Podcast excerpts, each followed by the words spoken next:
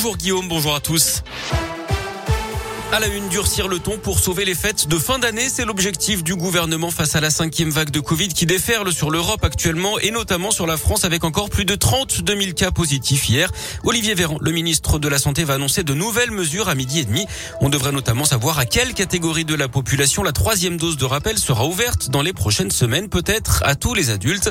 Le délai d'écart entre le dernier vaccin et la dose de rappel pourrait lui être ramené de 6 à 5 mois. La validité du test anti-Covid pour les non-vaccinés qui veulent profiter du pass sanitaire devrait lui passer de 72 heures à 24 heures.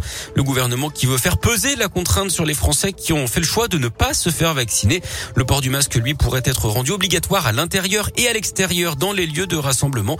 Les contrôles seront renforcés, mais aussi les tests de dépistage dans les écoles. Une candidate à la présidentielle dans la région hier, Anne Hidalgo, la candidate socialiste, a passé la journée à Saint-Etienne pour évoquer les sujets de préoccupation des Français, avec pour objectif de faire décoller une campagne qui patine. La maire de Paris a d'abord rencontré son collègue stéphanois Gaël avant de se rendre à l'hôpital de Saint-Etienne, puis au sein d'entreprises comme Focal, leader mondial du son, ou encore Webcam, une start-up orientée nouvelles technologies.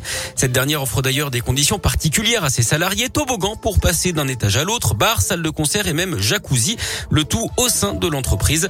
Le bien-être au travail sous toutes ses formes, c'est une thématique chère à Anne Hidalgo en vue de la campagne présidentielle. Ils l'ont dit, ce sont pas des bisounours, mais en même temps, on peut pas euh, économiquement sur le moyen et long terme si on ne se soucie pas du bien-être au travail et donc des conditions dans lesquelles les gens euh, vont euh, venir travailler de leur état d'esprit et de la situation qui leur est réservée. On est dans un pays où on continue à penser que la réussite, elle devrait être évaluée pour tous de la même façon, c'est-à-dire soit vous sortez dans la botte de l'ENA ou major de Polytechnique, soit vous n'êtes rien. Pour moi, c'est une conviction. La valeur ajoutée, elle passe par la considération de ce qu'on appelle aussi le capital humain. La tournée dans la Loire d'Anne Hidalgo s'est terminée par une réunion publique à la maison de quartier de Solor à Saint-Etienne.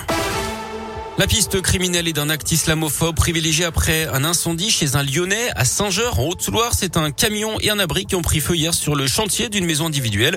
Le permis de construire appartient donc à un entrepreneur de Lyon qui voulait construire une salle de prière en plus de sa maison. Des propos racistes auraient été tenus contre sa famille d'après le progrès. Une pétition aurait également circulé pour s'opposer au projet. En bref, cette annonce fracassante du comédien Thomas VDB, il a annoncé lundi que lui et le président de la région Auvergne-Rhône-Alpes, Laurent Vauquier, étaient cousins. Laurent Vauquier qui lui a répondu sur Twitter en vivement la prochaine cousinade.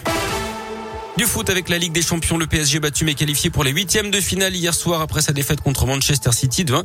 Les Parisiens qui vont terminer deuxième de leur poule.